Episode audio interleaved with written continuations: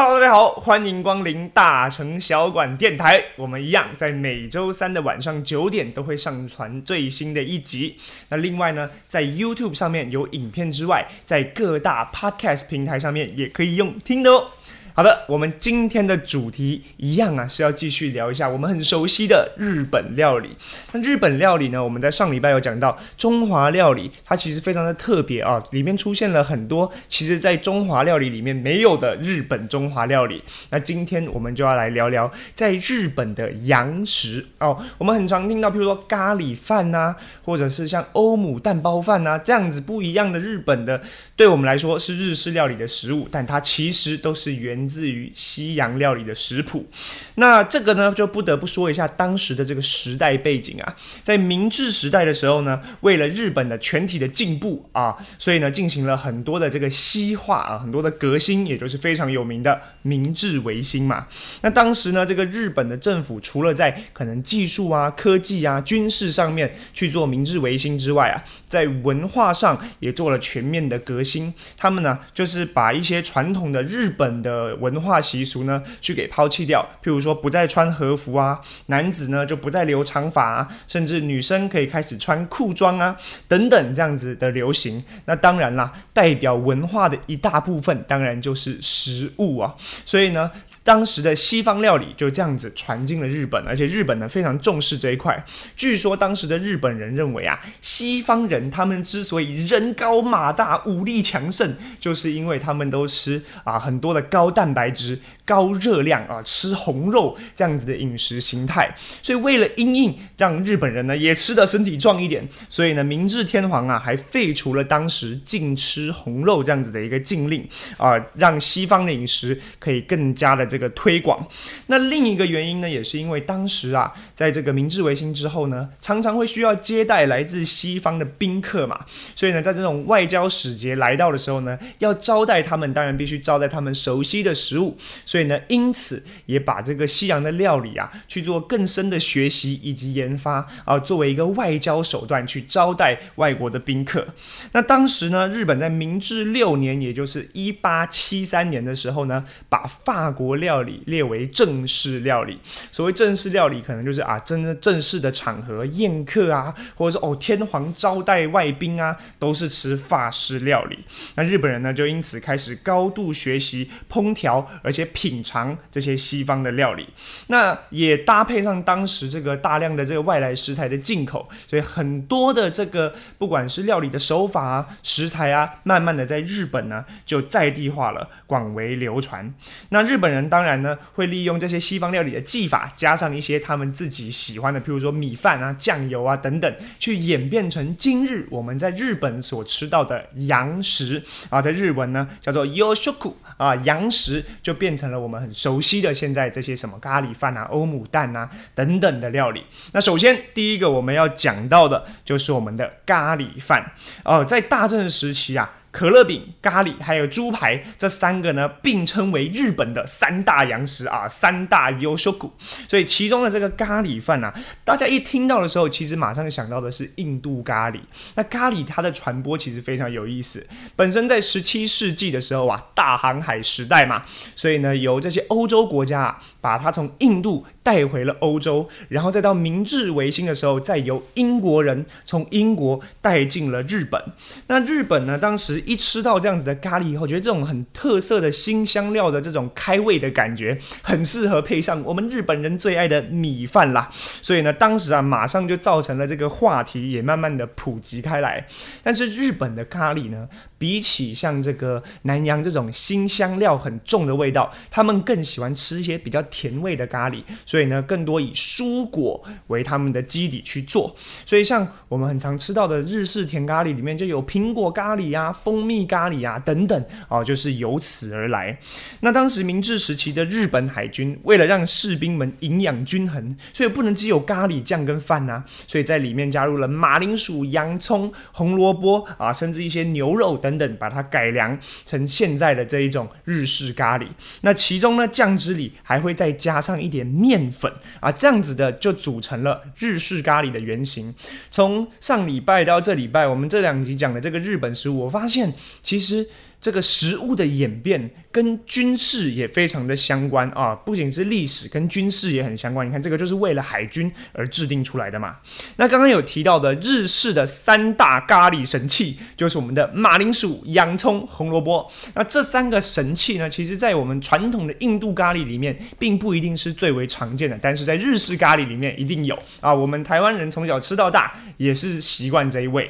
那这三样食材呢，他们的培育跟栽种啊，其实有一大部分部分都是来自于美国。所以呢，在这个日本，很多留学生去美国学完农业技术学成之后啊，回到日本就想要找一块气候跟美国比较像的地方去做栽种，所以呢，就选到了我们的 Hokkaido，也就是我们的北海道啊。因为气候不管是纬度啊、气温的关系，跟美国比较相近，所以呢，就开始在北海道大量的栽植马铃薯、洋葱。红萝卜等等的这样子的作物，那后来呢，在明治五年的时候呢，也有一本叫做《西洋料理指南》这样的一本书中啊，就收录了日式咖喱的制作方法，其中呢就有提到一种料理技法，叫做 “rou” R O U X roux 这个 roux 呢，其实就是有点像用面粉啊炒奶油去使其变浓做勾芡，所以日本的咖喱之所以这么浓郁呢，很大一部分就是来自于 roux 这个步骤这个动作，那也就是现在我们很经典的日式咖喱啦。好的，说完咖喱饭，当然还要讲讲我们的东卡子，也就是炸猪排。那这个炸猪排呢，它也是有一个很特别的起源。它原本呢是来自于法式料理，叫做 pork cutlet 啊，其实翻成英文就是 pork cutlet，就是这个呃。Pork 猪肉的 cutlet 就是切片。那其实呢，这个法式的 pork cutlet 呢，其实它本来的做法呢，并不是用炸的啊，它是把它两面煎香之后呢，再拿去做烤。但是呢，传到日本以后呢，就变成了日本的炸猪排。那当然我们很熟悉的嘛，所谓过三关啊，先沾面粉，再沾蛋，再沾面包粉，然后下去炸。当然呢，我们猪肉上面要有一点调味，形成了我们现在的炸猪排。那据说传说中呢，认为银座有一间百年老店叫做练瓦亭，是这个日式炸肉排的始祖。他从一八九零年起呢就开始贩卖。那他当时呢也使用的是比较接近像 pork cutlet 这样子的一个英文去做他们的直译。当他们店里的这个菜名，但是直到现在呢，我们日文叫做东卡子。那其实原因呢，原来东就是猪嘛，豚的意思，卡子就是呢，我们有点像英文 cut 这样子的一个缩写，所以东卡子就是猪切片啊，也就是我们现在的日式炸猪排喽。好了，讲完炸猪排，再来讲一个很有代表性、台湾也很常见的，就是我们的可乐饼。那这个可乐饼听起来可乐啊，那是不是来自于美国的这个可口可乐啊，还是百事可乐呢？但其实完全没有关系啊，它是来自于一个音译，也就是我们法文料理里面的炸肉饼，叫做 croquette 啊，croquette。这样子的一个料理，那 croquette 这个法文呢，其实来自于 croquet，就是形容酥脆的感觉啊，炸肉饼酥脆的感觉。那 croquette 直接翻过来，所以就变成我们的可乐饼，日文叫做 k o r o k e 那这个。可乐饼呢，就很大的还原了当时法式料理里面的这个 croquette，它是用鲜奶、奶油、小麦粉，也就是面粉去做成白酱以后呢，再去裹粉，然后去炸。那在日本变成这个可乐饼之后呢，里面就会加入马铃薯啊，让它更有饱足感。那日本人呢，也发挥了很多的巧思嘛，就把它变成了各式各样的口味，也就是我们常知道的牛肉可乐饼啊，或者是蔬菜可乐饼啊。所以这个原本的这个 c o croquette 就是来自于法文的 croquet。OK，好了，最后我们要讲到的，也就是很家常，甚至到每一个西餐厅或者是日式餐厅都点得到的，也就是我们的蛋包饭，或是欧姆蛋包饭。那日本蛋包饭的原型来自于法文的这个英文叫做 omelette，那用法文的发音要讲做 omelette。啊，这种 omelette 也就是我们的欧姆蛋，那它其实是法式咸蛋卷，我相信大家都吃过，里面炒一些蘑菇啊、一些青椒啊等等，然后把这个蛋呢卷起来。那后来呢？日本人啊，将欧姆蛋的馅料从这些蘑菇等等呢，改变成番茄炒饭啊，番茄酱炒饭，然后呢，再用蛋把它包起来。那在日本非常非常的普遍，甚至家庭里面都会做。那当然呢，因为它是 omelette，加上 rice，所以在日文呢，我们就叫它 omu rice，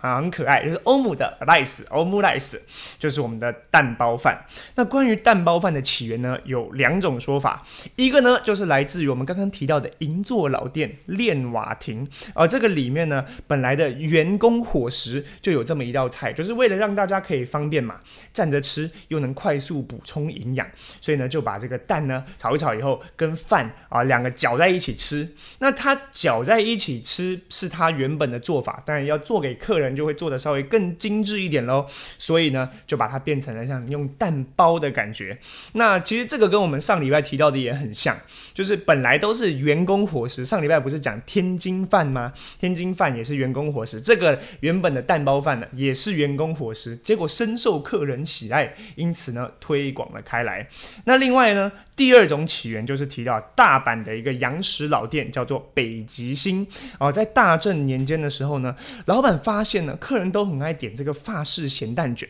点完这个咸蛋卷以后呢，还要再点一碗白饭，哦，两个配在一起吃。老板就觉得，嗯，那不如我们就把它包在一起，变成一道菜吧。于是呢，就出现了我们的 omulice。那究竟是哪一种起源？甚至是有更多种的起源，也都有可能。那其实我们刚刚提到这个大阪的蛋包饭啊，就就已经有这种碎肉块啊、酱汁啊，它已经就跟现代的这种蛋包饭非常的相似了。